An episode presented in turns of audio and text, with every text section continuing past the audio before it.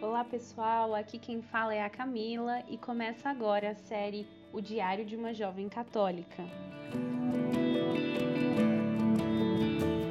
Bom, eu tenho 26 anos, sou estudante do curso de enfermagem na Universidade de Brasília. Eu nasci numa família católica, então desde muito pequena participo das missas com a minha família, participei da catequese desde cedo também, fui coroinha. Como podem ver, eu tive uma infância e uma adolescência dentro da igreja.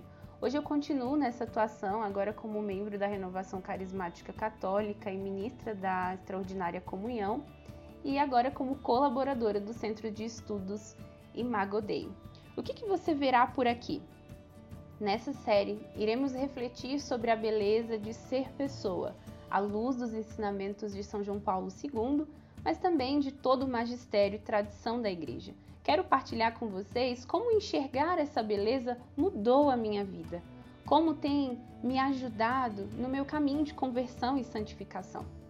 Quero dividir tudo isso com vocês. Então, se você também quer enxergar essa beleza de ser pessoa, não perca os próximos episódios. Até logo, tchau, tchau!